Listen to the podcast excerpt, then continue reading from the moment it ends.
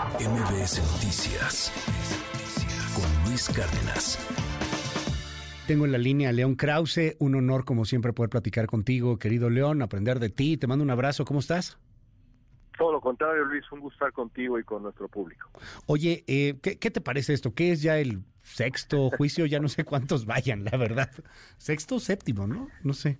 Bueno, eh, me parece que tienes tienes razón. Eh, es, este en particular, pues golpea a Trump en la línea de flotación que más le importa, que es la línea de flotación de su narrativa, la eterna narrativa de este hombre invencible eh, que pues escribió, aunque luego nos enteramos que no fue él quien lo escribió, cosa que también está relacionada con lo que hablamos, aquel famoso libro del arte de negociar, un hombre que vive rodeado de oro en un departamento infinito. Bueno, pues Resulta que, de acuerdo con el caso que se presenta en el estado de Nueva York, pues eh, todo eso era, en el mejor de los casos, una, una exageración que puede tener consecuencias pues eh, severas no solamente para Trump, sino para su dinastía, para su propio eh, negocio, para la organización Trump en, en general. E, insisto, Luis, esto pues puede tener consecuencias políticas, sobre todo porque afecta y exhibe, expone eh, las, las fracturas en la, en la narrativa ah, central de quien ha sido Donald Trump. Eh, ¿Le importará a los votantes? Bueno, pues es la pregunta del millón con este hombre que ha consolidado esa suerte de culto mesiánico alrededor de su figura, pero, pero el juicio y lo que se ha dicho y las consecuencias potenciales, pues ahí está. Eh, no, no puede ir al bote, ¿no? Por este juicio en particular, o sea, por otro sí, pero por este no. No, hay otros que hay otros que sí eh, en, en, la, en, el, en el saco que trae cargando Trump, hay otros que sí. Eh, la, la, verdad es que debe ser muy difícil ser él y sus y su equipo de abogados porque tiene que atender pues distintas eh, distintas causas eh, este tendría eh, pues otro tipo de, consecuencias eh, de, de, otra índole, pero yo creo que hasta el propio Trump está confundido porque ayer acusó al Departamento de Justicia Federal de encabezar una casilla de brujas, no tiene nada que ver el Departamento de Justicia Federal con, uh, con este con este asunto, este es un asunto en el estado de Nueva York, en fin, creo que Trump está pues disparando con escopeta para ver a qué le atina eh, en, en tantos, tantas causas que, que enfrenta de, de tan distinta índole. Eh, hoy, eh, por ahí, el, New York Times me llama la atención porque, o sea, si bien es tema en la prensa gringa, como que no es tanto el tema, o sea, sí está, pero pues es que ya son tantos juicios que ya parece de repente así como que, ay, pues ya chole, ¿no? Otra de Trump. Eh, pero me llama la atención hoy, hoy algo que leí ahí en, en, el, en el New York Times y que tiene que ver con estas visitas de, de los funcionarios estadounidenses a México. Eh, citan hoy en el New York Times este, este libro, eh, las memorias de Mark T. Sper, creo que fue el secretario de, de defensa de Trump. Mark Esper, sí. Mark Esper, sí, perdón. Este, eh, cuando pues la idea de, de, de, invadir a México de alguna otra manera, utilizar militares para combatir a los cárteles, o sea que fue, fue una idea de Trump, más o menos dice, dice hoy la nota a principios de, de 2020, pero que hoy los republicanos más radicales pues están eh, poniendo sobre, sobre la mesa. En esta semana pues hay reuniones importantes, tras bambalinas seguramente va a haber algo muy interesante, de fuera pues es todo muy bonito, de fuera eh, pues son eh, las, las, buenas, las buenas caras. ¿Qué crees que pase al final? ¿Qué tanto está creciendo este asunto México y esta idea que traen algunos de, de combatir a los cárteles de la droga directamente con el ejército eh, estadounidense? Yo creo que está creciendo muchísimo. Es algo que hemos platicado desde que nació, eh, desde que apareció en el escenario político estadounidense con pues eh, eh, lo, lo, que en su momento insinuó Donald Trump, ahora conocemos detalles gracias a lo que recuerda Esper, pero no solamente él, sino también Mike Pompeo, es decir, sabemos ahora que las figuras principales del trumpismo de la Casa Blanca de Donald Trump y por supuesto el propio Donald Trump, que en este momento está empatado en las preferencias electorales con, eh, con Joe Biden, y junto a Trump absolutamente todas las figuras de, rele de relevancia del Partido Republicano y, y, vale la pena repetirlo, todas, incluidas las figuras más moderadas, en el último debate presidencial, Nikki Haley, que es quizá la, digamos la aspirante más moderada de todos los que están ahí tratando de alcanzar a Trump, dijo que ella consideraría hacer operaciones especiales como las que se utilizan para luchar contra el terrorismo, es decir, equipos especializados que entren a territorio mexicano eh, sin la necesariamente sin la autorización de México para pues para atacar a los a los eh, cárteles de la droga, organizaciones criminales.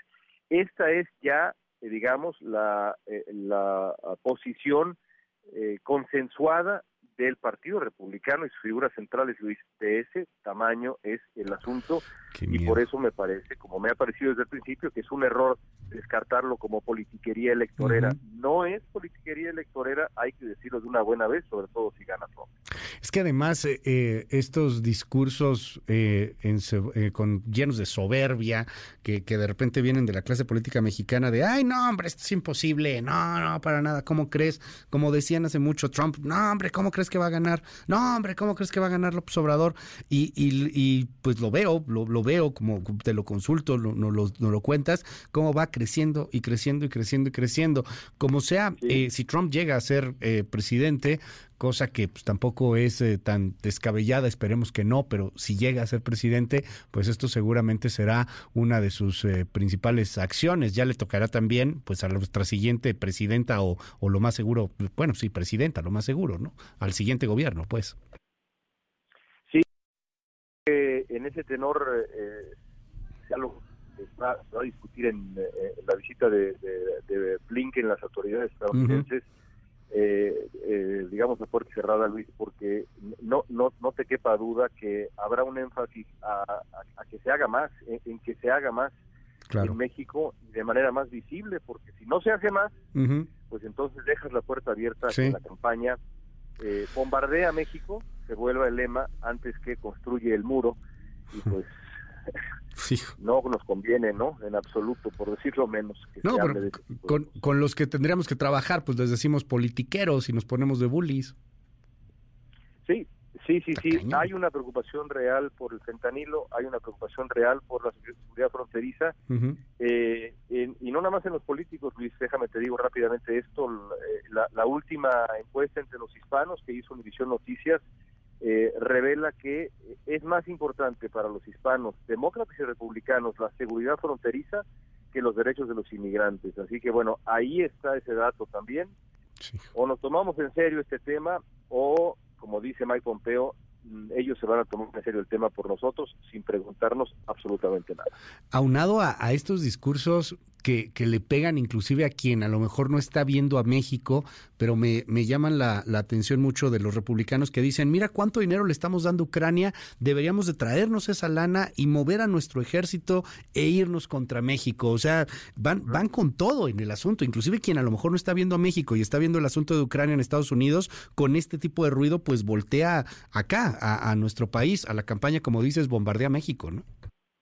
Sí, es que no está en los márgenes, estaba en los márgenes, y lo platicamos aquí en su momento, figuras como Carrie Lake, es decir, los radicales del Partido Republicano, y de pronto lo tomó Ron DeSantis, y de pronto lo tomó Vivek Ramaswamy, y de pronto lo tomó ahora Nikki Haley, insisto, es la más moderada, fue embajadora de, de Estados Unidos en Naciones Unidas, bueno, ella misma diciendo, vamos a eh, mandar, eh, pues digamos, operaciones especiales que, pues eso es, en otras palabras, poner votos estadounidenses en suelo mexicano con o sin el permiso del gobierno de México. ¿Más claro? No puede, ¿no? Te mando un abrazo, querido León. Oye, y nos toca también este asunto de, Hunter Biden ahí, pues, que te le sigue pegando fuerte a, Joe Biden en, en, un sector, a lo mejor pues un sector que de cualquier manera no iba a votar por los demócratas, pero que sigue siendo escándalo, eh, me imagino que hoy ahí en la prensa. Sí, los republicanos tratan de trazar una, una, eh, una equivalencia entre los 91 cargos que enfrenta el expresidente Donald Trump y 91 que pudo haber hecho Hunter Biden relacionado con su padre. Y de ahí el proceso de investigación por una institución hasta el momento, y no lo digo yo, lo dicen los propios republicanos, no hay ninguna evidencia que vincule a eh, eh, Joe Biden con ningún tipo de negocio eh, ilícito o conflicto de interés. Están buscando esa evidencia, cosa que rompe todo precedente en un juicio de destitución que se comienza cuando hay evidencia, no se comienza para ver si la encuentras. Pero en fin, son los tiempos políticos en este país. Gracias, es León Krause, te mando un gran abrazo. Gracias a ti, Luis, un abrazo fuerte. MBS Noticias con Luis Cárdenas.